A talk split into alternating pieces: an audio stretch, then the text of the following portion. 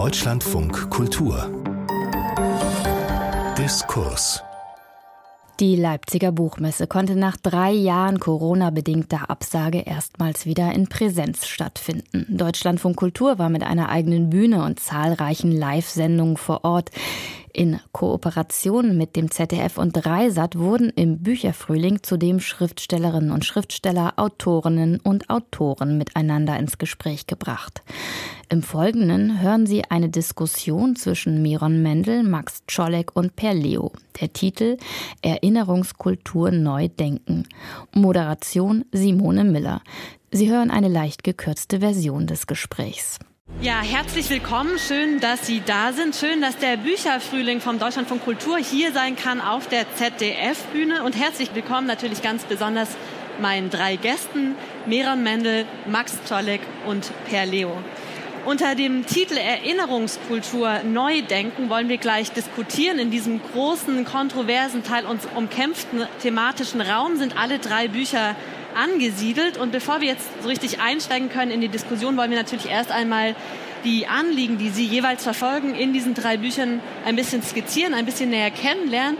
Und vielleicht fangen wir da mal bei Ihnen an, Meron Mendel. Sie sind Professor für soziale Arbeit, Pädagoge, auch Leiter der Gedenkstätte Anne Frank in Frankfurt. Sie sind geboren und aufgewachsen in Israel, wo auch weiterhin Ihre Familie lebt. Allerdings sind Sie persönlich schon seit ungefähr 20 Jahren mhm. in Deutschland. Von Ihnen erschien das Buch über Israel Reden, eine deutsche Debatte. Das ist ein politisches Essay, nominiert auch für den Deutschen Sachbuchpreis. Herzlichen Glückwunsch. Und in dem Zentrum dieses Buches steht eine kritische Analyse des deutschen Redens über Israel. Sie sagen, in Deutschland leben 80 Millionen Nahostexperten, von denen die überwältigende Mehrheit keine Ahnung hat vom Nahen Osten frage mich da, war diese Art von German Splaining, könnte man vielleicht sagen, war das der Hauptgrund für Sie, dieses Buch zu schreiben? Nein, das Hauptgrund ist, dass wir merken, dass äh, irgendwie diese Diskussion nicht vorankommt. Wir kloppen von einem Skandal zu der anderen, sei es Mbembe-Debatte in der Route-Triennale 2020, sei es Dokumenta im letzten Sommer. Jedes Mal wird über Israel gestritten und das sind zwei Lager, die unversöhnlich gegeneinander stehen, ohne dass es wirklich eine ähm, irgendwelche Verbindung zu der Situation im Nahosten. Also wir sind super hier stellvertretend für Palästinenser oder für Israelis zu streiten, aber das hat so gut wie nichts mit der realen Situation vor Ort zu tun. Warum das so ist, das wollen wir in dieser Diskussion natürlich auch ergründen. Herr Leo, Sie sind Historiker, Sie sind Schriftsteller. Sie haben sich schon vielfach sowohl wissenschaftlich als auch literarisch auseinandergesetzt mit dem Nationalsozialismus und seinem Nachwirken. Nicht zuletzt haben Sie auch die SS-Geschichte Ihres Großvaters aufgearbeitet in Ihrem damaligen Debüt Flut und Boden. Jetzt gerade erschienen von Ihnen ist eine Textsammlung. Sie heißt Vorletzte Lockerung, Texte zum Nachleben des Nationalsozialismus. Und das ist eine Textsammlung, die eine ganz große Gattungsvielfalt unter ein Dach bringt. Also da stehen Essays neben Berichten, neben Zeitungsartikeln, neben literarischen Fiktionen. Und es ist auch eine sehr große thematische Vielfalt, die dieses Buch vereinigt. Also sie kritisieren die deutsche Erinnerungskultur anhand des Redens, anhand der Orte, des Gedenkens, anhand der Darstellung von Tätern. Sie verfolgen die Entwicklung der alten Bundesrepublik hin zu unserer Gegenwartsgesellschaft. Sie befassen sich mit der alten und neuen Rechten, mit schlechter und guter Kunst, mit der Diskussion um einen angemessenen Antisemitismusbegriff und so weiter. Stellt sich die Frage, was ist eigentlich das thematische Herz? Naja, das thematische Herz ist dieser große Stoff, den wir als Nationalsozialismus bezeichnen. Das Interessante ist ja, dass dieser Stoff eine so große Zahl an unterschiedlichen Herangehensweisen hervorgebracht hat. Und in gewisser Weise verkörpere ich in meiner Berufsbiografie vielleicht nicht alle, aber eben sehr viele Ansätze. Und das hat damit zu tun, dass Geschichte generell, aber insbesondere dieser Teil der Geschichte einfach äh, in vielfältigen Formen existiert. Also er ist persönliche Erinnerung, er ist Familiengeschichte, er ist wissenschaftliches Objekt, er ist natürlich Gegenstand von Literatur und Kunst und in Deutschland haben wir vor allem diese Doppelung aus, also das ist zumindest meine Erfahrung in meinem Berufsleben, aus auf der einen Seite hochdifferenzierten wissenschaftlichen Diskurs und auf der anderen Seite hoch aufgeregten öffentlichen Diskurs. Und Ich habe in meinem beruflichen Leben so in den letzten roundabout 20 Jahren einfach immer wieder in verschiedene Richtungen die Grenze zwischen wissenschaftlichem, literarischem, essayistischen Schreiben überquert, was bei diesem Thema sehr gut geht. Und da ist dann am Ende diese Gattungsvielfalt, diese Vielfalt der Ansätze dabei herausgekommen. Und wir werden bestimmt auch einige Thesen, die Sie dort in dem Buch aufwerfen, hier gleich weiter diskutieren. Ich darf nochmal begrüßen auch Max Czolek, Politikwissenschaftler, Lyriker, Autor, deutscher Jude mit ostdeutscher Familiengeschichte. Ihr aktuelles Buch heißt Versöhnungstheater. Es ist ein direkter Nachfolger, könnte man sagen, der beiden vorausgegangenen politischen Essays. Da war das viel beachtete Desintegriert euch von 2018, da war Gegenwartsbewältigung von 2020. Dieses aktuelle Buch Versöhnungstheater formuliert eine recht scharfe Kritik an der deutschen Rhetorik der Versöhnung, der Wiedergutwerdung, kritisiert die fehlende Grundlage dieser Versöhnung, kritisiert auch die Effekte dieser Selbststilisierung aber warum, vielleicht können Sie es einfach nochmal sagen, was ist sozusagen der zentrale Punkt dieses Kompositums, also dieser Zusammensetzung aus Versöhnung und Theater? Mhm. Ja, vielen Dank. Äh, schön hier zu sein. Ist jetzt schon mehrfach aufgetaucht, dass es wie ein Auseinandertreten des Objektes der Diskussion, nämlich Erinnerungskultur, die Dinge, die wirklich passiert sind und der Affekte, der Intensitäten, mit denen diese Debatten geführt werden, gibt. Und ich glaube, das hat damit zu tun, dass mehr Dinge verhandelt werden als diese Inhalte selber, nämlich so etwas wie eine deutsche Identität nach 45. Und ich folge diesen Spuren gemeinsam mit vielen anderen Autoren schon seit einigen Jahren jetzt. Und das Versöhnungstheater versucht, wie den Stand der Dinge 2023 nochmal zusammenzufassen und zu überlegen, wie kommt es eigentlich, dass wir die letzten anderthalb, zwei Jahrzehnte immer wieder die vermeintlich erfolgreiche Erinnerungskultur als Legitimitätsgrundlage, als argumentativen Beleg finden dafür, jede Form von Normalisierung, von Entkrampfung, von Heimat und so weiter zu legitimieren. Also haben wir es hier nicht eigentlich mit der Erinnerungskultur als eine Art Grundlage dafür zu tun, Deutschland wieder neu und wieder gut und wieder entkrampft zu denken? Und ist das wirklich das, was passiert ist? Oder anders gesagt, wo ist da noch Platz für die Untröstlichkeit der Opfer, also derjenigen, die tatsächlich Gewalt erlebt haben, deren Familien nicht mehr existieren, die bis heute unter den Kontinuitäten rechter Gewalt leiden.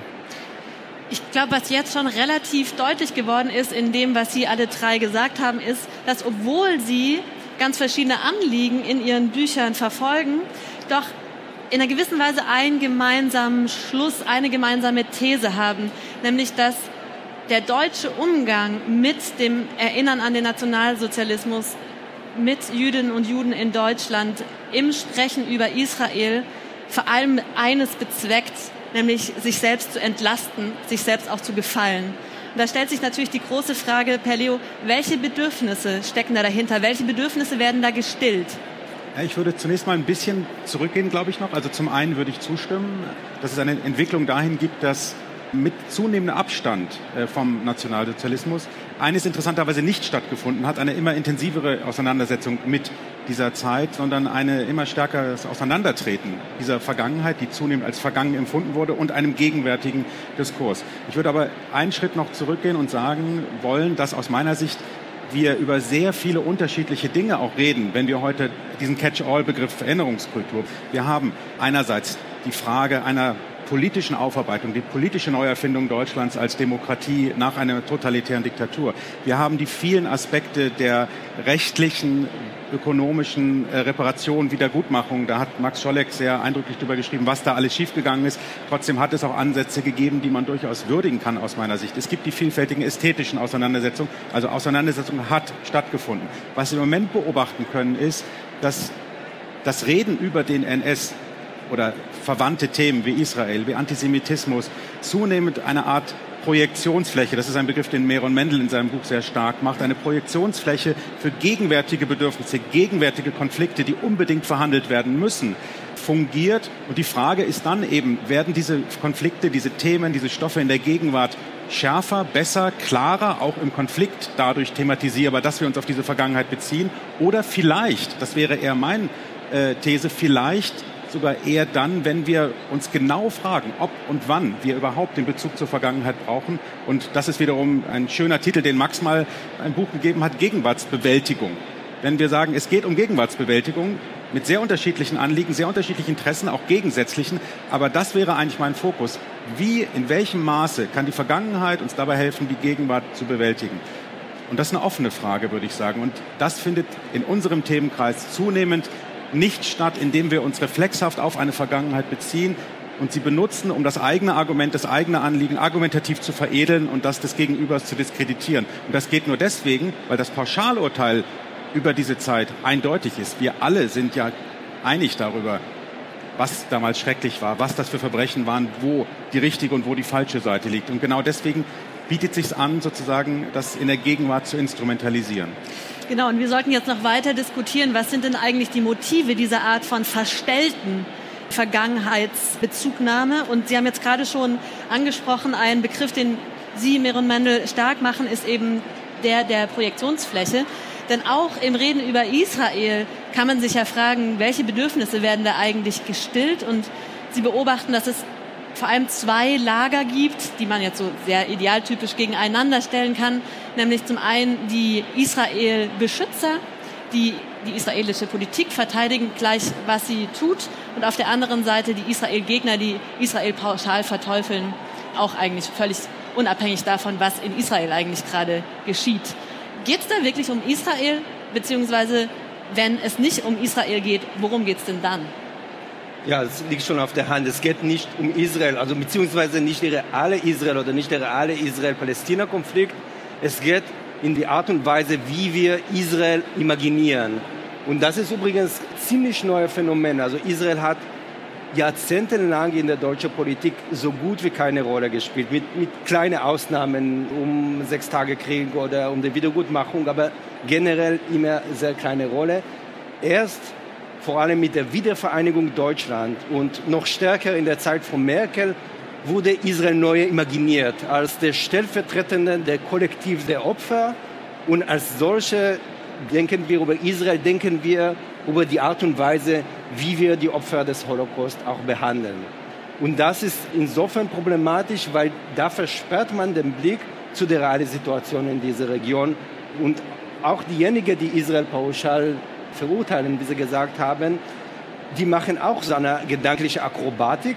Sie sagen, guck mal, wir sind so moralisch überlegt, dass wir sogar die Nachkommen der Opfer kritisieren und sie sozusagen, um, um diese Akrobatik zu Ende zu machen, sie sind im Grunde genommen nicht anders als die Nationalsozialismus, so schließt sich äh, den Kreis. Und am Endeffekt, wenn man schaut über die Debatte, wie hier laufen um, um Israel, das eigentlich es geht immer um uns. Um ein Beispiel, das zu benennen, wenn der palästinensische Präsident im Bundeskanzleramt, da haben die Israelis 50 Holocaust gemacht. Was sagt der Antisemitismusbeauftragte? Er sagt nicht, es ist historisch falsch, es, er sagt, es ist unsensibel uns Deutschen gegenüber, dass man sowas bei uns beim Bundeskanzleramt sagt. Also es geht nicht darum, was tatsächlich war oder nicht war, sondern es geht darum, wie uns die Deutschen, die aus der Vergangenheit so viel gelernt haben, wie geht man mit uns um. Und das ist stückweise genau das Problem. Würden Sie dann also sagen, es geht im Grunde genommen um die Verhandlung eigener historischer Schuld und das Bedürfnis, diese Art von Schuld zu überwinden? Es geht sozusagen um das Wohlfühlen. Und wenn man braucht sozusagen Israel oder Palästina dann dran heranzuziehen und sich gut zu fühlen, das wird dann gemacht. Und äh, eigentlich es geht gar nicht darum, was sind wirklich die Probleme, die da in Israel sind. Wer sind die radikale Kräfte? Wer sind die friedlichen Kräfte? Beide Palästinenser, beide Israelis sondern es geht um eine grundsätzliche Bekenntnisnahme. Wenn ich mich auf der Seite Israels gestellt habe, weil meine historische Analyse sagt, dass Israel auf der richtigen Seite liegt, dann muss ich, egal was dort passiert, immer die Argumente dafür finden, warum die Israelis immer recht haben, genauso bei den Palästinensern. Und da schaukeln wir immer hoch in diese, aus meiner Sicht, sinnfreie Debatte. Max Tollek, diese Art von Selbstbespiegelung und auch dieses Bedürfnis, sich irgendwie wohlzufühlen, das passt doch eigentlich ganz gut zu Ihrer Beobachtung, dass aus Ihrer Wahrnehmung die deutsche Politik inzwischen an einem Punkt angelangt ist, wo sie das Erinnern mit dem Versöhnen gleichsetzt. Also Steinmeier hat das tatsächlich 21 ganz wortwörtlich gesagt. Er sagte, Erinnern ist gleich Versöhnen. Was halten Sie von dieser Gleichsetzung? Ich meine, Steinmeier hat es jetzt gerade wieder wiederholt in Warschau bei dieser Gedenkveranstaltung zum Warschauer Ghettoaufstand. Irgendwie achtmal Versöhnung, zweimal Wunderwerk der Versöhnung und Juden als Geschenke an Deutschland. Also das, die ganze Palette sozusagen der Versöhnungsrhetorik. Ich glaube, es ist entscheidend, neben all diesen Dingen, die wir jetzt auch aufreißen, das sind alles Sachen, die sich auf einer Art Ebene des Diskurses, des Gespräches abspielen. Und die Frage ist, welche Realität steht dem gegenüber? Und da finde ich es schon bemerkenswert, auch in Bezug auf die deutsche Erinnerungskultur nochmal zu unterstreichen, dass 99 Prozent der Prozesse gegen TäterInnen, die direkt verantwortlich waren für die Shoah, niemals geführt worden sind. Die deutsche Gesellschaft es also geschafft hat, sich selber und der Welt einzureden, dass eine Aufarbeitung erfolgreich stattgefunden hat, wenn sie faktisch nicht stattgefunden hat. Und ich glaube, diese Idee, dass eine Gutwerdung auf symbolischer Ebene stattfinden könnte, ohne eine entsprechende Gutmachung zu vollziehen, die sehen wir heute auch im Umgang mit dem NSU. Oder die sehen wir auch daran, wie man mit sozusagen realen Problemen nicht umgeht, indem man sie einfach nur auf symbolischer Ebene für erledigt erklärt. Und ich glaube, das unterscheidet sich nochmal von der Frage, ob alle im Feld sich auf Erinnerungskultur beziehen. Ich glaube, da ist dann doch ein Unterschied, ob eine sozusagen Position, die in Kontinuität zu völkischen, politisch diskriminierenden, gewaltvollen Traditionen steht, ob die sich gleichermaßen auf die Lehren der Geschichte bezieht, wie eine, die probiert, diese Art von Kontinuitäten zu bekämpfen. Herr Leo, würden Sie da zustimmen, dass es Deutschland wahnsinnig gut gelingt, sich sozusagen als Weltmeister der Vergangenheitsbewältigung darzustellen? Und das, obwohl diese Art von Bewältigung, insbesondere die juristische Aufarbeitung, gar nicht genügend stattgefunden hat? Hm, bedingt. Also ich würde mal sagen, das ist mit diesen pauschalen Behauptungen immer so ein bisschen schwierig, die Adresse dann zu finden, wo das dann genau gesagt wird. Also es gibt bestimmte Topoi, bestimmte Diskurselemente. Also der Versöhnungstopos ist ein sehr gut gewählter. Ich glaube, der lässt sich auch wirklich nachweisen. Diese Formulierung Weltmeister der Erinnerung habe ich noch nie gefunden. Das wird immer wieder behauptet. Also ich glaube, wir sollten uns eher an konkrete Sprechweisen, konkrete Äußerungen halten, die man dann konkret kritisieren kann. Und naja, das ist mit der tatsächlich stattgehabten Aufarbeitung, wie es damals hieß, auch da, glaube ich, muss man etwas stärker differenzieren. Also ich würde Max Urteil in der Hinsicht nicht zustimmen, in dieser Pauschalität. Es gibt einen Unterschied, einen oft sehr schmerzlichen Unterschied zwischen Recht und Gerechtigkeit. Wir können hier, wenn wir über rechtliche, juristische Aufarbeitung sprechen, nur den Rechtsaspekt, also das Rechtssystem überhaupt betrachten. Da hat es gravierende Fehlleistungen gegeben. Das ist bei weitem nicht das geschehen, was geschehen konnte, aber es ist viel geschehen. Also es sind nicht nur die Alliierten gewesen, sondern es hat durchaus, zumindest ab 1958 in Deutschland auch, es gab eine zentrale Stelle der Landesjustizverwaltung, wo zigtausende Ermittlungs- und Vorermittlungsverfahren durchgeführt wurden.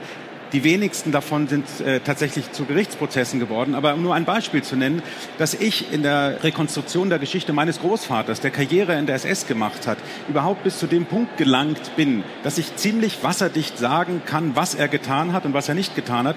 Das liegt nur daran, dass deutsche Staatsanwälte in der Mitte der 60er Jahre aus eigene Initiative systematisch angefangen haben, alle sogenannten verbrecherischen Organisationen, einschließlich der SS, wirklich durchzuforsten, Vorermittlungen zu führen und dann zu schauen, welche dieser Vorermittlungen sind so gerichtsfest, dass es zu Gerichtsprozessen kommen kann. Aber ich weiß ziemlich genau, was mein Großvater getan hat, weil diese Akten vorliegen. Ich weiß aber auch ziemlich genau, warum es nicht zum Gerichtsverfahren gekommen ist. Das hat einmal mit Konstruktionsfehlern dieser Stelle zu tun. Es hat aber auch damit zu tun, dass wir in einem Rechtsstaat leben und dass diese alten Nazis Netzwerke bilden konnten und sehr genau ihre Verteidigungsstrategien aufeinander abstimmen konnten, sodass am Ende eben nach rechtsstaatlichen Kriterien keine gerichtsfesten Beweise vorlagen, die zu einer Verurteilung reichten. Das ist leider eine Härte, die mit einem Rechtsstaat einhergeht. Ich will damit nicht sagen, dass alles geglückt ist, sondern nur, dass tatsächlich Ergebnisse produziert würden, die es mir zum Beispiel ermöglichen, einen klaren, kritischen Blick auf meinen Großvater zu werfen und zu sagen, wenn alles mit rechten Dingen zugegangen wäre, hätte der Mann ins Gefängnis gemusst. Ja? Aber also ich will nur sagen, man muss da so ein bisschen, äh, glaube ich, differenzieren. Einmal in der Gegenwart konkret gucken, wer sagt was und das dann kritisieren. Und auf der anderen Seite auch die Geschichte der Aufarbeitung, die nicht die gleiche ist wie die Geschichte der Erinnerungskultur, auch da konkret gucken, was hat stattgefunden und was nicht. Mira Mendel, Sie haben natürlich auch ganz fundierte Kenntnisse zur Geschichte der Aufarbeitung. Welchen Blick haben Sie auf diese Frage? Ist die Aufarbeitung, darf man die, soll man die, kann man die als erfolgreich bezeichnen oder wird da etwas suggeriert, was auf diese Weise gar nicht stattgefunden hat? Ja, ich, ich würde Per genau zustimmen, zu sagen, wir müssen einmal trennen zwischen Aufarbeitung und Erinnerungskultur. Und diese Aufarbeitung, wenn wir über die 50er, über 60er Jahre sprechen, sicherlich ist aus heutiger Sicht ein großer Skandal. Aber wir müssen auch über die 70er und 80er Jahre schauen, wo ein Aufbruch der Erinnerungskultur gab, wo wirklich, was wir heute nicht mehr sehen, da von unten nach oben unglaublich viele Initiativen gestartet wurde, wo es darum geht, die eigene Vergangenheit gestellt zu werden, der älteren Generation schwierige Fragen zu stellen. Und das finde ich mit aller sozusagen der Skepsis und der Kritik, die wir heute haben, ich blicke an diese Zeit mit großer Bewunderung. Und was wir heute sehen, und vielleicht in diesem Urteil sind wir so ein bisschen unterschiedlich, wenn ich diese gesamte Erinnerungskultur eine Note geben sollte, was man nie machen sollte, aber ich würde das nicht unbedingt nur kritisch betrachten. Also so, wenn wir dann Vergleiche haben, wie wird Erinnerungskultur, wohin führt Erinnerungskultur in Polen beispielsweise, wohin führt die Erinnerungskultur in Israel beispielsweise, ganz klar in eine Einbahnstraße in Richtung extremer Nationalismus. Und in Deutschland haben wir so ein Pendeln. Also das, tatsächlich kann man viel über die Versöhnung kritisieren, aber immer noch ist immer eine Quelle für eine innerdeutsche Debatte über, über Nationalismus, eine innere Kritik, die immer noch geäußert wird. Und bei mir sozusagen ist es vielmehr gezielt auf den Punkt, wir sagen, die Erinnerungskultur hindert uns aber an einem Punkt, wo, wo, wo wir in eine Dissonanz geraten, ein Punkt mit dem, mit dem realen Israel, also ein Urteil zu der realen Israel zu treffen. Und da scheiden sie sozusagen die Wege zwischen einer Erinnerungskultur, die, die ich unterstütze, die, die sagt, wir sollen genau aufpassen, was hier in Deutschland passiert, gegen Schlussstrichmentalität, gegen die Art und Weise, wie die AfD den Nationalsozialismus als äh, Vogelschiss bezeichnen und 180 Grad Wende fordern und die aus der Erinnerungskultur gewachsene Forderung Israels Sicherheit gehört zur deutschen Staatsräson und deswegen, um das ganz platt zu sagen, deswegen wird ein Netanyahu in der unpassenden Zeit nach Berlin äh, eingeladen, wo tausende äh, israelische Intellektuelle sagen, Leute, das ist gerade kontraproduktiv, das schadet die Situation oder das schadet den politischen Kampf in Israel. Wir, das ist meine Kritik. Wir wollen auf die Lage in Israel und das Verhalten der deutschen Politik im Moment gleich nochmal eingehen. Aber Max Czolek wollte, glaube ich. Also ich würde da genau gerne nochmal anknüpfen und sagen, diese Idee, dass ab den 70er Jahren sich fundamental was ändert, ist natürlich genau die Erzählung, die die sogenannte 68er Generation von sich selbst produziert hat. Zu sagen, die Kinder der Nazis haben sozusagen Einsicht gehabt, haben dann alles geändert und dann haben wir Weizsäcker, der sagt, wir wurden nicht besiegt, sondern befreit. Ich habe mir mit Hilfe von äh, Ralf Giordano und mit Hilfe von vor allem Achim Dörfer nochmal angeguckt, was passiert denn ab den 70er Jahren? Es ist wirklich so, dass mit dem Kniefall von Willy Brandt, der eine symbolische Geste, ein symbolisches Versprechen auch ist, sich auf Ebene der Strafverfolgung etwas ändert. Und die Antwort ist nicht wesentlich. Und ich glaube, das ist vielleicht die zentrale Einsicht des Versöhnungstheaters zu sagen, das, was wir ab den 70er Jahren erleben, ist eine Zunahme symbolischer Aktivitäten.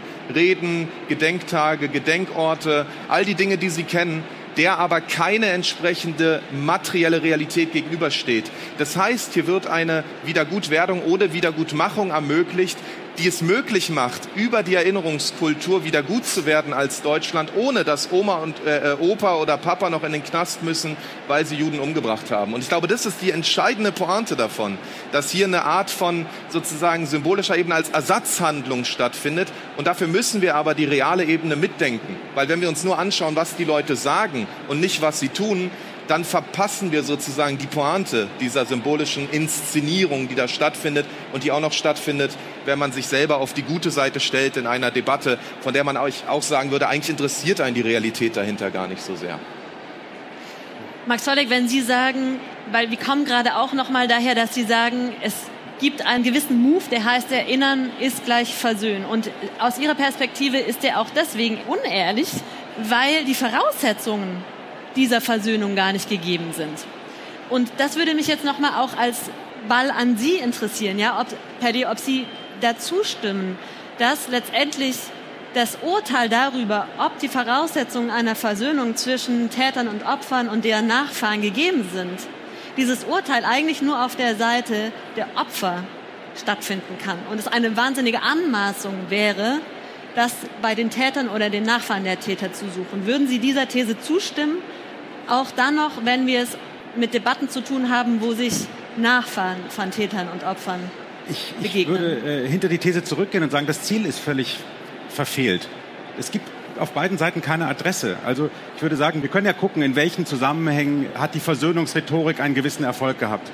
Da braucht man irgendeine Form von Symmetrie, also letztlich ein innerstaatliches Verhältnis. Also ich würde sagen, das deutsch-französische Verhältnis kann man sehr gut unter dem Label der Versöhnung. Also wir haben eine Jahrhunderte währende Feindschaft, fünf tödliche Kriege und dass das sozusagen der Nukleus der europäischen Integration ist, dass man sagen kann, die deutsch-französische Freundschaft oder Versöhnung ist tatsächlich ein Erfolgsprojekt. Ist etwas völlig anderes als schon zur Sowjetunion aus sehr vielen Gründen, aber es recht natürlich zu den Nachfahren der ermordeten äh, Jüdinnen und Juden und zum Staat Israel. Das macht es nochmal kompliziert. Es ist ja vielleicht auch kein Zufall, dass Steinmeier das in Israel sagt, wo es um eine innerstaatliche, eine repräsentativ innerstaatliche Kommunikation geht. Also ich würde sagen, niemand verliert irgendetwas, wenn wir das Ziel der Versöhnung einfach ignorieren. Es ist völlig in Ordnung, wenn individuelle Nachfahren einen versöhnlichen Weg gehen wollen oder einen unversöhnlichen. Ich finde, es gibt da kein richtig und falsch und das kann man nicht pauschal an irgendwelche Adressen formulieren als Erwartung, als Erwartung sowieso nicht. Das muss jeder für sich individuell. Also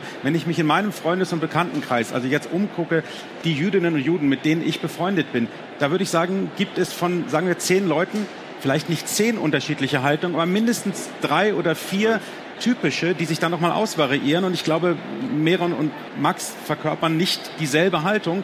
Äh, und das ist auch gut so. Also das heißt, wir landen dann am Ende nicht bei Täterkollektiven, Opferkollektiven, die auf irgendeine Weise ein völlig unangemessenes Versöhnungsprojekt starten müssen, sondern wir landen bei jüdischer Pluralität, jetzt in diesem Fall. So wie wir auch äh, im Fall der Sowjetunion bei postimperialer sowjetischer Pluralität landen. Das ist eine ganz andere Polarität, aber all das ist Realität die Geschichte hat, die wir eben blockieren, den Blick darauf blockieren, wenn wir es alles durch diese großen, äh, da finde ich Max Theater-Metaphorik sehr, sehr passend, durch diese großen Masken, Schablonen und Rollen sozusagen nur betrachten können und uns dann immer fragen, wo ist denn jetzt der Jude der Gegenwart? Wo sind denn die Nazis der Gegenwart? Wo sind denn die Nachfahren der sowjetischen Opfer? Ja, da wird es plötzlich sehr kompliziert. Sitzen die in Moskau oder in Kiew? Ja? Wo man hinschaut, wird es kompliziert. Und deswegen würde ich sagen, diese große Versöhnungsidee, die können wir uns in diesem Fall im Hinblick auf den Holocaust schenken, glaube ich. Die können wir uns schenken, aber gleichzeitig, Max Stolleck, ist es doch völlig unvorstellbar, dass die deutsche Politik dieses ausgegebene Ziel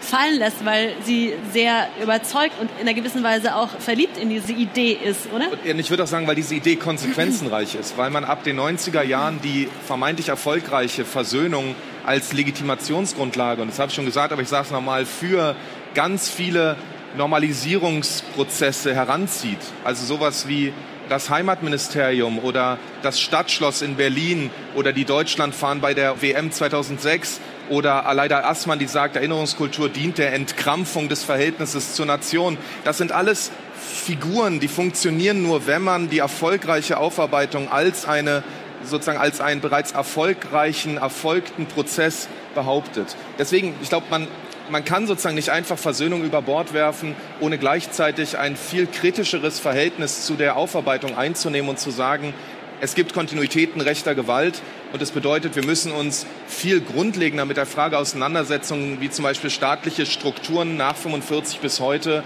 diese Gewalt und die Komplizenschaft mit dieser Gewalt weiterhin ermöglichen. Also ich glaube, da öffnen sich ganze Problemräume, wenn man so will, die man zuhält, solange man sagt, die Aufarbeitung, das hat gut geklappt. Hat Max Czolek da recht? Also ist diese Art von Erinnerungskultur, legt die eine Linie, legt die die Grundlage dafür, dass der Umgang mit den Gefahren rechter Gewalt, mit den Gefahren rechter Strukturen, seien sie jetzt nun parlamentarisch oder außerparlamentarisch, bagatellisiert wird?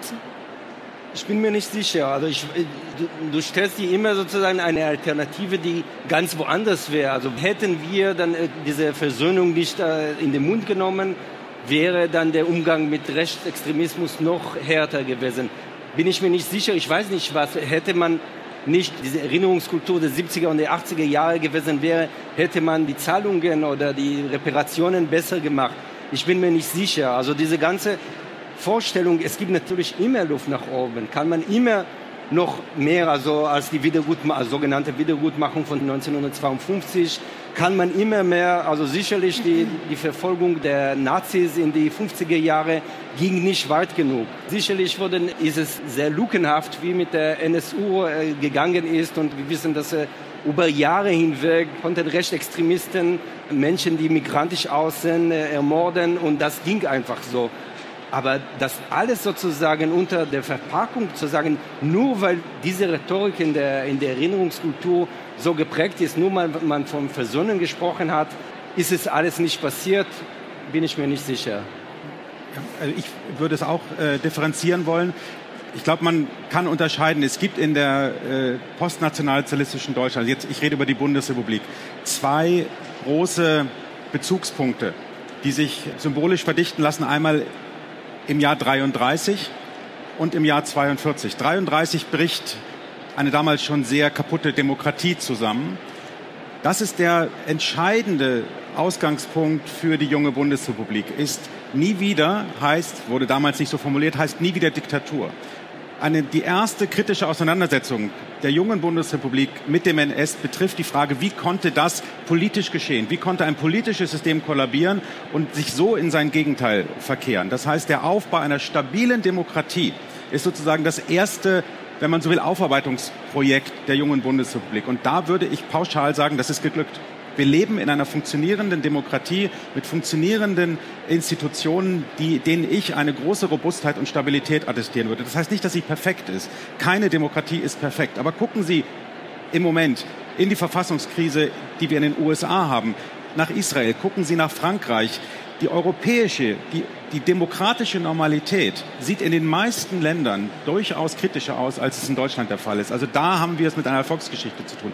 Die andere ist eine völlig andere, Stichwort 42, das ist das Jahr, in dem die genozidalen Verbrechen im Zweiten Weltkrieg, vor allem in Mittelosteuropa, ihren Höhepunkt erreichen, ist ein anderer Bezugspunkt, der aus nachvollziehbaren guten, aber auch schlechten Gründen viel später ins Bewusstsein der Deutschen kommt. Und über den reden wir heute aus meiner Sicht etwas zu exklusiv. Das ist total wichtig, sich nach den Kontinuitäten von Ideologien zu fragen, aber auch letztlich die Frage zu stellen, was denn überhaupt eine Ideologie, eine exkludierende Ideologie, die jeder Nationalismus auf seine Weise ist, unvermeidlich würde ich im Übrigen auch sagen, weswegen man das irgendwie in Schach halten muss, wie aus einer solchen Ideologie, wie die sich derart erstens radikalisieren kann und unter welchen Bedingungen zum Völkermord führen kann. Das sind hochkomplexe Fragen, viel schwieriger zu beantworten als die Frage, ob man funktionierende demokratische Institutionen hat. Also ich würde zumindest diese beiden Ebenen immer auseinanderhalten und deswegen vor zu schnellen Kontinuitätsthesen etwas stärker warnen, glaube ich. Ich finde, man muss die Frage stellen, aber die Antworten sind aus meiner Sicht nicht ganz so offensichtlich, wie ich glaube, Max sie manchmal formuliert. Max Czolek, Ihre These von der Versöhnung, die führt ja auch dahin, dass Sie sagen, dieses Versöhnungstheater birgt die Möglichkeit für die deutsche Gesellschaft, sich auch wieder positiv zu beziehen auf deutsche Geschichte. Und es ist, dürfte jetzt, glaube ich, schon recht klar geworden sein, dass Sie positiven Bezugnahmen auf deutsche Geschichte relativ kritisch gegenüberstehen. Aber trotzdem nochmal die Frage, weshalb kann und sollte es aus Ihrer Perspektive diese Art von positiver Rückbeziehung in Deutschland nicht geben? Ja, also vielleicht um ein bisschen Kontext dazu zu geben. Ich habe mich gefragt, wie sowas wie das Stadtschloss, was ich wirklich für eine bemerkenswerte Idee halte, die ja über Jahrzehnte vom Bundestag auch bestätigt wurde, wie also der Wiederaufbau der Residenz der preußischen Könige überhaupt möglich gewesen ist als ein Projekt des wiedervereinigten Deutschlands, von dem ja viele Leute sehr überzeugt waren. Thierse sprach vom Schließen der Wunde damals, also die Idee, dass man mit der Erinnerungs- und mit der Architektur die Wunde schließen sollte, die der Zweite Weltkrieg gerissen hat. Und ich glaube, dass man vielleicht in der Diskussion bisher noch nicht genug darüber nachgedacht hat, welche Rolle die Erinnerungsarchitektur an die Shoah dabei spielt, die Orte der Gewalt einzugrenzen, zu lokalisieren an bestimmte Orte und den Rest des gesellschaftlichen städtischen Raums zu entlasten davon. Das heißt, das Argument wäre, das Stadtschloss in Berlin wäre ohne das Holocaust-Mahnmal niemals möglich gewesen, nicht auf diese Weise. Warum? Weil man davor immer noch die Gleichzeitigkeit von Zerstörung und von demokratischem Aufbruch gemeinsam erzählt hat. Siehe Paulskirche in Frankfurt oder siehe Kaiser Wilhelm Gedächtniskirche in Berlin. Da hat sich was verschoben. Und diese Verschiebung, die bedeutet, das Böse, das Schreckliche, das Gewaltvolle, das kommt an die Orte der Erinnerung an die Shoah. Und damit ist der Weg frei, wieder an die gute, unambivalent gute deutsche Geschichte zu erinnern. Und das, muss ich sagen, erinnert mich dann doch ziemlich stark an die Vogelsches Rede von Gauland, der sagt, es stimmt, wir übernehmen Verantwortung für die zwölf Jahre. Und weil wir Verantwortung übernehmen für die zwölf Jahre, dürfen wir auch wieder an die großartige deutsche Geschichte erinnern. Diese zwölf Jahre, meine Damen und Herren, sind am Ende wirklich nur ein Vogelschiss und so weiter und so fort. Und ich glaube, das Interessante ist jetzt, dass demokratische Vertreter in Grütters, Steinmeier und so weiter. Diese Rhetorik von, weil wir so gut erinnert haben, müssen wir auch an die guten Teile der deutschen Geschichte übernehmen, eins zu eins, ohne gleichzeitig zu reflektieren, dass sie hier die Arbeit der Neurechten eigentlich mit erledigen. Und dafür braucht es keinen bösen Willen und dafür braucht es auch keine sozusagen ideologische Gleichheit, sondern das Interessante ist, dass hier vermittelt über eine vermeintliche Selbstverständlichkeit, dass wir positive Orte der Erinnerung brauchen, eigentlich eine Rhetorik bedient wird, die man auf anderer Ebene verurteilen würde. Und das möchte ich erstmal wie kritisch aufreißen, kritisch in Frage stellen, ob das die Art und Weise ist, wie wir die Lehren aus der Geschichte ziehen und sagen, weil wir so gut erinnert haben, dürfen wir uns auch wieder an das gute Deutschland erinnern. Und da steckt ja auch die These drin, dass diese Art von positiver Bezugnahme auf deutsche Geschichte sehr schnell dazu führen kann, dass die tieferen Wurzeln der dann nationalsozialistischen Katastrophe aus dem Blick gerückt werden. Würden Sie dem zustimmen? Naja, also sicherlich, was dieses Projekt von der AfD, was Gauland zitiert ist, das ist, das ist sicherlich deren Projekte. Ich sehe aber auch viele gegenläufige Projekte und deswegen tue ich mir ein bisschen schwer mit so einer Analyse, die so allumfassend ist und dann wird sozusagen zusammengerührt die Stolperstandinitiative, die Aktion Sühnezeichen, die junge Menschen äh, nach Israel und Polen schickt und die AfD und alle sozusagen ist es ein Versöhnungstheater. Ich sehe hier sozusagen eine, eine ahistorische Analyse. Sicherlich gibt es genau diese Kräfte, die kommen auch von ganz klarer politischer Ecke, die versuchen immer mit, mit einer anderen Argumentationsweise, also genau das zu tun, was, was Sie gerade gesagt haben. Aber in den 50er Jahren, vorher noch 48, gibt es schon die ersten Aufrufe. Wir haben uns schon genug mit der Geschichte auseinandergesetzt. Wir mussten jetzt nach vorne blicken. Und apropos Kontinuität, diese Kontinuität gibt es bis heute. Also diese Schlussstrichdebatte, diese nur zwölf Jahre. Aber gegenüber dieser Stimme gibt es jede Menge. Und ich würde sagen, auch das ist die Mehrheit, die, diejenige, die das immer in Frage stellen, immer auf eine eine kritische Auseinandersetzung mit der Geschichte ist. Vielleicht an einiger Stelle, äh, Stelle nicht kritisch genug, vielleicht an einiger Stelle, das wird auch mit so einer gewissen Kitsch verbunden. Diese ganze Versöhnungstheater würde ich unter dieser Kitsch auch subsumieren. Immer noch, wir müssen hier die unterschiedlichen Kräfte und deren Zusammenspiel nicht aus den Augen verlieren, weil wir, dann tun wir genau den Fehler, dass alle sozusagen praktisch in gleichen Topf mit der AfD zu schmeißen. Ich wollte eine Ergänzung noch machen. Ich würde Max These eigentlich im Großen und Ganzen zustimmen. Ich glaube nur, dass die argumentative Rahmung aus meiner Sicht nicht ganz hinhaut. Also ich bin ein genauso entschiedener Gegner des Stadtschlosses wie du, auch aus den gleichen Gründen. Nur wenn man sich jetzt mal so die Hauptstadtmeile unter den Linden äh, in Berlin anguckt, dann wird man feststellen, wenn man die Geschichte der Gedenkorte dort anschaut, dann ist es aus meiner Sicht nicht so, dass wir irgendwann das Holocaust-Mahnmal als Symbol sozusagen der Wiedergutwerdung und damit war der Raum frei für das Stadtschloss, sondern die Geschichte geht viel weiter zurück. Bis in die Mitte der 80er Jahre, noch vor dem Mauerfall, haben wir seit den 80er Jahren, also kulminierend im Historikerstreit, eigentlich geht es schon auf die erste Kanzlerschaft von Helmut Kohl zurück, diese geistig-moralische Wende, auf die dann mit großer Heftigkeit von dem Habermas-Lager reagiert wurde, hat man ständig diesen Pendelschwung zwischen irgendwann muss die Geschichte auch mal vergangen sein. Wir müssen jetzt wieder ein positives Verhältnis zur Nation bilden und dem äh, starken Pendelschlag dagegen. Also wenn man sich mal anguckt, wir haben lange vor dem Holocaust-Mahnmal haben wir das Projekt des Deutschen Historischen Museums. Das ist ein nationales Normalisierungsprojekt.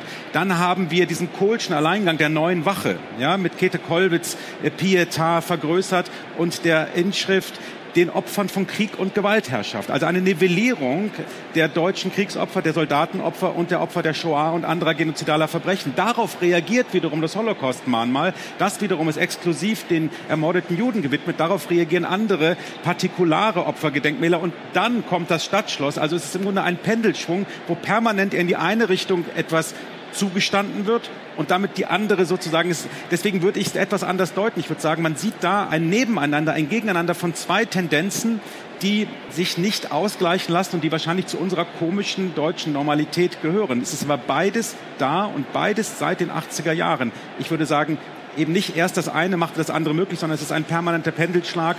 So ist es. In der Normalität leben wir. Mhm.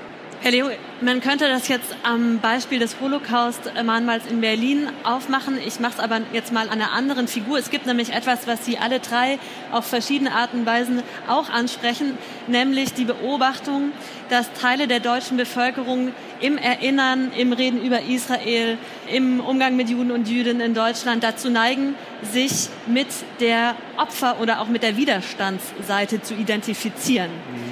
Und dabei fällt auch immer wieder ein Name, nämlich der der Anne Frank. Mhm. Und ich fand eine Stelle in Ihrem Buch, die ist mir sehr in Erinnerung geblieben, da schreiben Sie sehr polemisch darüber, dass Sie sich beim Gucken des Filmes, das Tagebuch der Anne Frank, eigentlich immer ganz wohl gefühlt haben. Und dass Sie sozusagen da beim, so beim sitzen Buchs, ja. oder beim Lesen des Buches da so sitzen mit einer Tüte Popcorn in der Hand und sich gut unterhalten fühlen, so ungefähr. Ja, ich überspitze das jetzt ein bisschen. Aber ich meine, Sie schreiben das jetzt ja nicht einfach so, sondern Sie schreiben ja. das ja, um darauf hinzuweisen, dass da irgendwas ja. schief geht. Was geht da schief? Naja, was heißt schief geht? Erstmal geht es ja sozusagen um den Anfangsmove. Ich glaube, wenn wir verstehen wollen, was Rassismus ist, ja.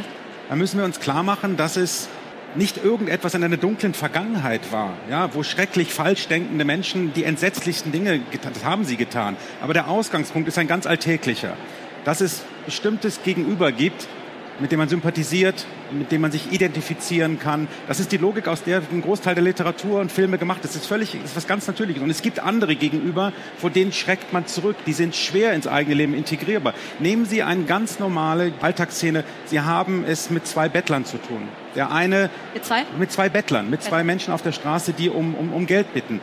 Der eine macht einen lustigen Spruch, ist vielleicht auch nicht ganz so schmutzig wie der andere, dem geben sie was und der andere ich muss es hart sagen, der stinkt, der guckt auf eine Weise einen an, der verhält sich, dass es einen auf irgendeine Weise körperlich abstößt. Das ist eine Reaktion, die gibt es. Und die Frage ist, wie geht man damit um? Und Rassismus beginnt da, wo wir uns sozusagen mit dem eigenen Ekel, mit der eigenen Abneigung so identifizieren, dass wir sagen, das darf in meinem Leben keine Rolle spielen. Und umgekehrt zu sagen, ich bin immer kein Rassist, weil die gleiche Vertreter dieser Gruppe ist mir doch sympathisch. Und das, dafür steht Anne Frank. Anne Frank steht für ein kluges, junges Mädchen, das einen beeindruckenden Text hinterlassen hat, uns ein großes Identifikationsangebot macht. Wenn wir uns die Realität der Ermordung, der Vernichtungspraxis in Osteuropa angucken, es ist das genaue Gegenteil von. Es ist in jeder Hinsicht furchtbar. Und wenn wir ein bisschen die Opfergruppen verschieben und zum Beispiel zu der Ermordung von Geisteskranken gehen, Sinti und Roma, das sind alles Phänomene, die damals einfach einem bürgerlichen Gefühl von Anstand und Normalität widersprochen haben. Das ist die rassistische Logik sozusagen des Ausschlusses. Das ist die Logik, auf der im Krieg unter knapper werdenden Lebensmittel genozidale Verbrechen begangen werden. Und das blenden wir alles aus zugunsten bestimmter Figuren, mit denen wir uns identifizieren können. Und dafür steht Anne Frank symbolisch, was nicht heißt, dass wir das Tagebuch nicht lesen sollten. Wir sollten auch Viktor Klemperer lesen, aber sozusagen die bürgerlich mitteleuropäischen Jüdinnen und Juden, die uns Texte hinterlassen haben, die uns heute noch beeindrucken. Das ist ein Teil der Wahrheit, es ist aber nicht alles. Und ich glaube, sich mit dem Untiefen dieser Geschichte zu beschäftigen, setzt sehr viel mehr Bereitschaft auch voraus, sich mit Dingen ja, zu beschäftigen, die, die sich nicht mehr schön anfühlen. Und das ist sozusagen die polemische Zuspitzung, dass man sich beim Lesen des Anne Frank Tagebuchs nicht über das schreckliche Schicksal, das sie erlitten hat, sondern mit diesem liebenswürdigen, klugen, jungen Mädchen identifizieren kann. Und wenn das die einzige Straße ist, über die wir des Holocaust gedenken, dann machen wir es uns zu leicht. Miron Mendel, würden Sie dem zustimmen, dass diese Art von Gedenken an Figuren wie Anne Frank so einfach ist, weil es so wahnsinnig einfach ist, sich mit ihr zu identifizieren und dass diese Art von Identifikation aber dazu führt, dass wir ganz viel anderes ausblenden und das auf problematische Art und Weise? Ich würde erstmal zustimmen und dann doch aber kontextualisieren. Also ja. als Zustimmung erstmal noch ein Aspekt kommt dazu. Also das Tagebuch endet etwa drei Tage vor der Verhaftung. Was wir nicht haben, wie sie festgenommen wurde, wie ja. sie versteppt wurde, wie sie verhungert wurde mit ihrer Schwester und wie sie am Ende an Typus in Bergen-Belsen verhungert, krank, ohne Haar ermordet wurde. Und das ist auch Teil des Erfolgs. Weil wenn wir diese plastische Beschreibung aus Bergen-Belsen und wir haben auch von anderen Tagebüchern, von Jugendlichen, von Kindern, die in dieser Bedingung gelebt haben, sie bei weitem nicht diese, diese Reichweite haben, weil das ist, genau wie du sagst, ekelhafte, unerträgliche Beschreibungen, die wir weder uns noch unsere Kinder zumuten werden. Also ja klar, das ist eine äh, weichgespülte Geschichte aus dem Holocaust. Aber und das ist sozusagen die Kontextualisierung, ist die Frage, ist es dann unbedingt falsch? Also es gibt immer die Diskussionen, sollen in den Geschichtsbüchern die Leichenbergen abgebildet werden? Äh, sollen die, diese ganze schreckliche, abscheuliche, ekelerregende Geschichten und Bilder Teil der Diskussion und was erreichen wir damit? Und inzwischen haben wir genug sozialpsychologische Forschung dazu, der sagt, ja, stimmt, damit schafft man aber keine Empathie. Und da redet die Pädagogin mir, man doch am Ende, es geht darum, bei jungen Menschen diese Empathie anzuregen. Weil das ist eigentlich das Gefühl, die wir brauchen und da können wir ansetzen. Und von daher würde ich stimmen und nicht zustimmen, weil na klar, natürlich wollen wir das gesamte Leid immer eins zu eins abbilden. Zum anderen ist immer die Frage, was ist jetzt sinnvoll um genau unsere pädagogischen Ziele zu erreichen. Und ich denke, hier wird es diese beiden Polen auch immer genannt. Also die pendeln immer. Max Czolek, Sie sprechen dieses Thema auch an. Sie sprechen auch Sophie Scholl an. Man könnte sagen, das ist vielleicht ein bisschen so etwas wie ein Pendant zu Anne Frank in dem Sinne, dass es wahnsinnig einfach ist, sich auf wohlfühlende Art und Weise auf Sophie Scholl in erinnernder Absicht zu beziehen. Genau, ich glaube, Sophie Scholl, gerade zu ihrem 100. Geburtstag, ist ja so ein bisschen zu so einer deutschen Anne Frank stilisiert worden. Ja. Ist sicher ein Prozess, der schon lange läuft, aber ist auch eine junge Frau, ist ein Identifikationsangebot und so weiter und so fort. Ich glaube, jetzt um bei Anne Frank zu bleiben, weil ich finde es ein super spannendes Thema und auch sozusagen, wie wird Anne Frank eigentlich in so einem europäischen, aber auch deutschen Raum wahrgenommen? Und da sehen wir schon in der ersten Fischer Ausgabe ihres Tagebuches auf der Rückseite das Zitat, was Sie möglicherweise alle kennen. Trotz allem, sagt Anne Frank, ich glaube an das Gute im Menschen. Das ist Versöhnungstheater. Dass die Opfer versöhnlich bleiben, noch während sie umgebracht werden, ist Versöhnungstheater. Diese Idee, dass sozusagen die Größe des jüdischen Leidens darin besteht, am Ende auch noch zu vergeben. Das ist eine hochgradig christliche Idee, muss man sagen. Eine Jüdischkeit, die eigentlich fast schon jesushafte Züge annimmt und eine, die mit Anne Frank wahrscheinlich, wie Meron ja auch gerade gesagt hat, gar nicht so viel zu tun hat weil wir nicht wissen und nur annehmen können, wie Anne Frank ab dem Punkt, wo sie verraten wurde und wo sie auf all diese Menschen getroffen ist, die dieses Gute nicht mehr verkörpert und repräsentiert haben, darauf reagiert hat. Es war eine Sache, die bei der Vorbereitung auf die Ausstellung Rache, Geschichte und Fantasie im Jüdischen Museum letztes Jahr in Frankfurt auch bedrückend war oder auch ähm, beeindruckend, wie viele letzte Zeugnisse, die wir gefunden haben, die wir recherchiert haben, die an Wände gekratzt, in Flaschen versteckt, in Briefe geschrieben, in der Erde verbuddelt worden waren von jüdischen Opfern um Rache gebeten haben, die gesagt haben, und wenn ihr überlebt, dann nehmt Rache für uns. Und ich glaube, das ist vielleicht das andere, das Nicht-Sehbare, das Ausgeschlossene des Versöhnungstheaters, der deutschen Erinnerungskultur im Versöhnungstheater, nämlich die Wut, die Trauer, die absolute, also Verlust jeden Weltvertrauens, die hinter dieser Geschichte steht und die vielleicht sozusagen mit Absicht auch ausgeschlossen werden muss, weil sie so unerträglich ist, weil sich darauf keine gute Gegenwart aufbauen lässt. Ich glaube, diese Frage überhaupt wieder zu stellen, ist etwas, was vielleicht ich probiere mit diesem Essay so anzuregen.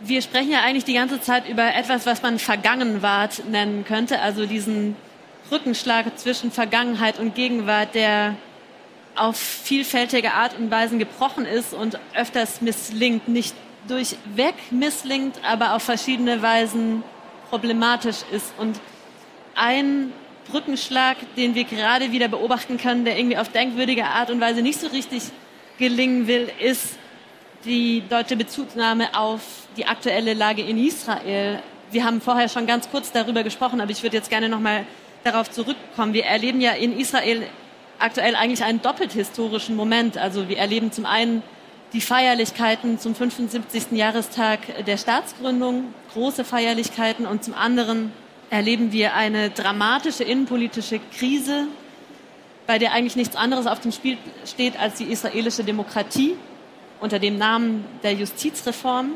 Und in Deutschland ist dazu vor allem eines hörbar, nämlich betretenes Schweigen. Wie geht es Ihnen damit?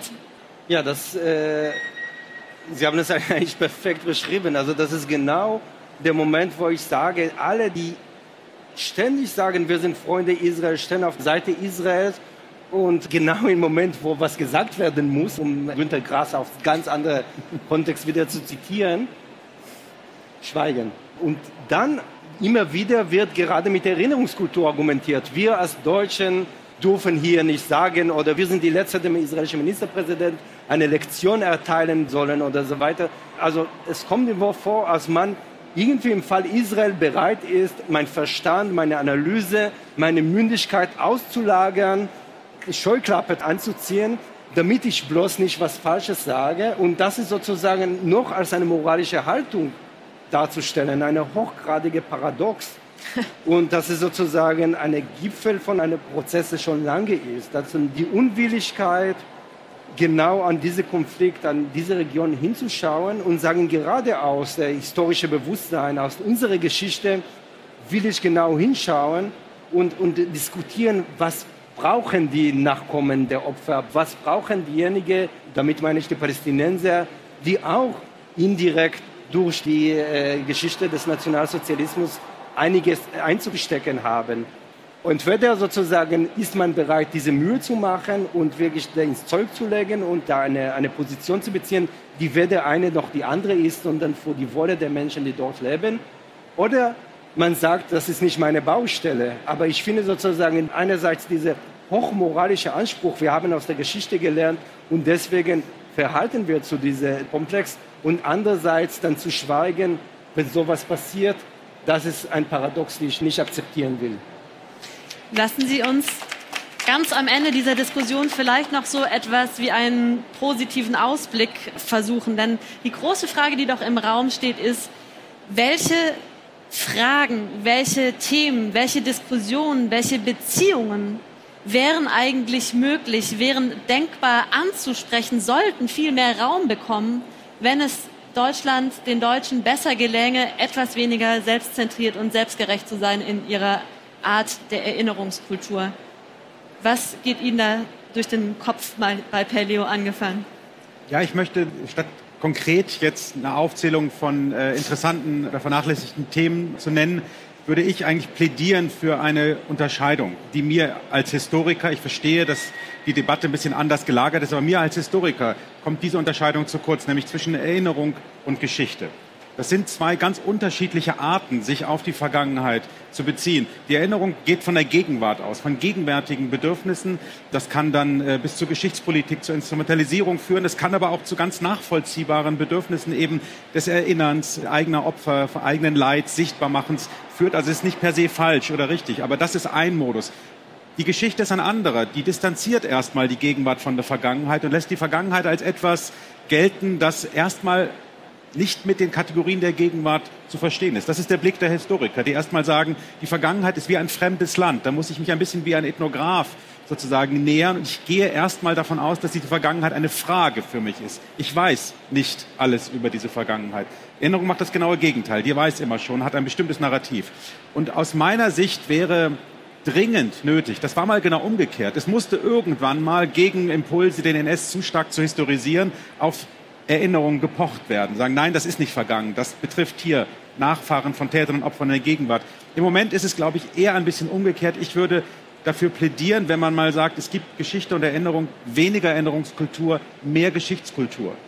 Also mehr Annäherung an die Vergangenheit, die uns in der Gegenwart irritiert. Auch mehr Bereitschaft, sich die Geschichte selber erstmal in ihrer Schwerverständlichkeit anzugucken, auch anzuerkennen, wie schwer das ist, das zu begreifen, was passiert ist und ernst zu nehmen, dass das nie wieder, das uns ja alle verbindet, schon auch die Frage impliziert, ja, was denn nie wieder und wie konnte es geschehen? Und das ist keine Lappalie. Das sind gewaltige Fragen. Und deswegen würde ich sagen, wenn wir in Zukunft etwas mehr Geschichtskultur und etwas weniger Erinnerungskultur hätten, wäre aus meiner Sicht viel gewonnen. Konfrontation mit Geschichte. Meron Mendel, was wären Ihnen die wichtigsten Themen, die mehr Platz haben sollten?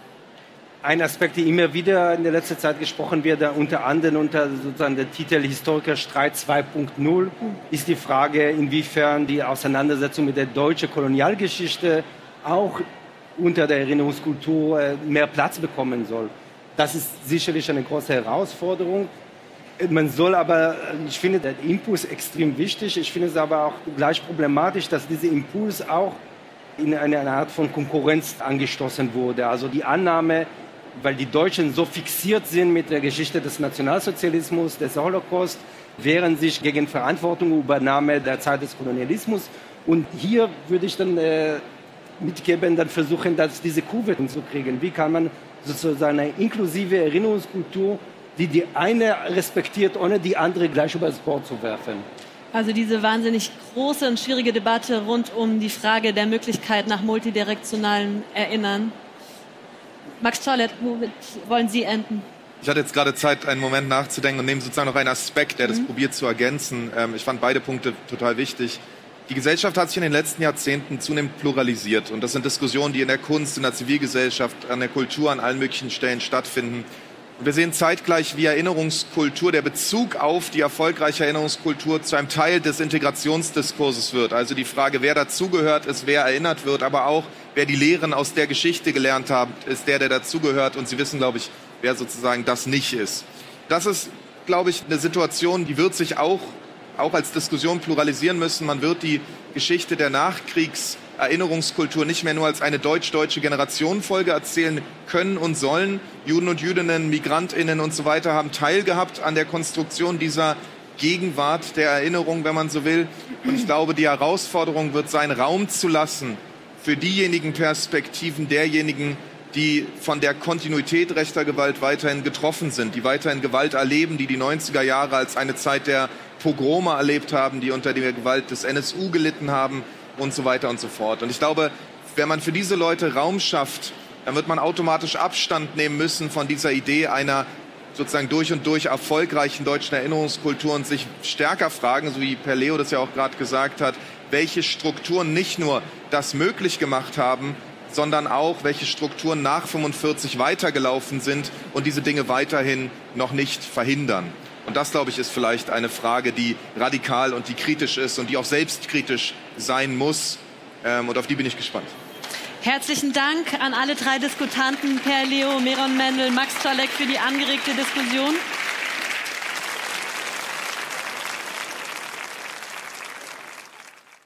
Sie hörten die Diskussionsrunde Erinnerungskultur neu denken. Meron Mendel, Max Czolek und Per Leo im Gespräch mit Simone Miller. Das war eine leicht gekürzte Version einer Diskussionsrunde von der Leipziger Buchmesse, die stattgefunden hat als Kooperation von Deutschlandfunk Kultur und ZDF und Dreisat in der Reihe Bücherfrühling.